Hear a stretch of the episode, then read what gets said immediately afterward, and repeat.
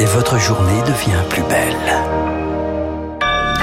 Il est 9h sur Radio Classique. Merci d'être avec nous. Voici le journal de Rémi Vallès. L'état d'urgence déclaré pour 60 jours en Équateur après l'assassinat d'un candidat à la présidentielle hier soir, Fernando Villavicencio, tué par balle à la sortie d'un meeting de campagne à Quito, la capitale.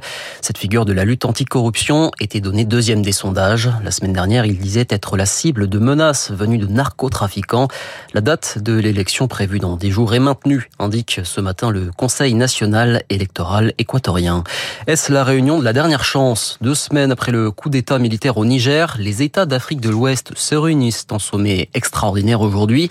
D'importantes décisions sont attendues, affirme la CDAO, après l'échec de leur ultimatum posé aux putschistes. La voie diplomatique est privilégiée, mais l'intervention militaire reste envisagée. Et par ailleurs, euh, ce matin, le chef des Nations Unies se dit préoccupé par l'état de santé et par les conditions de détention du président renversé, Mohamed Bazoum. Il est retenu chez lui depuis le putsch. Les opérations de recherche se poursuivent pour extraire les corps des décombres à Witzenheim en Alsace au lendemain de l'incendie qui a ravagé un gîte qui accueillait des personnes souffrant de handicap mental.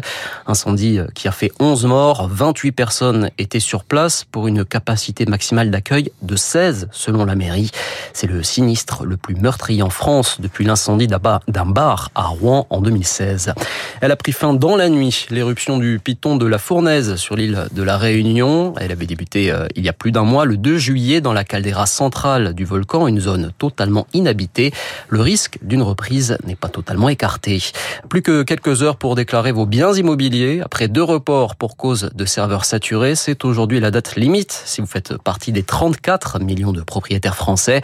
Hier après-midi encore, le site des impôts était en partie indisponible. Ça ne pouvait pas plus mal débuter pour euh, l'Olympique de Marseille. Pour son premier match de la saison, les Phocéens se sont inclinés hier soir à 1-0 chez les Grecs du Panathinaikos. Rencontre du troisième tour préliminaire de la Ligue des Champions. Le match retour se joue au Vélodrome mardi prochain.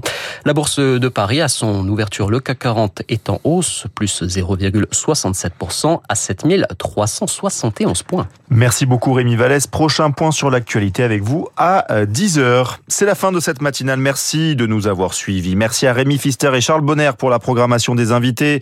Merci également à Sébastien Rocheron qui a réalisé cette émission.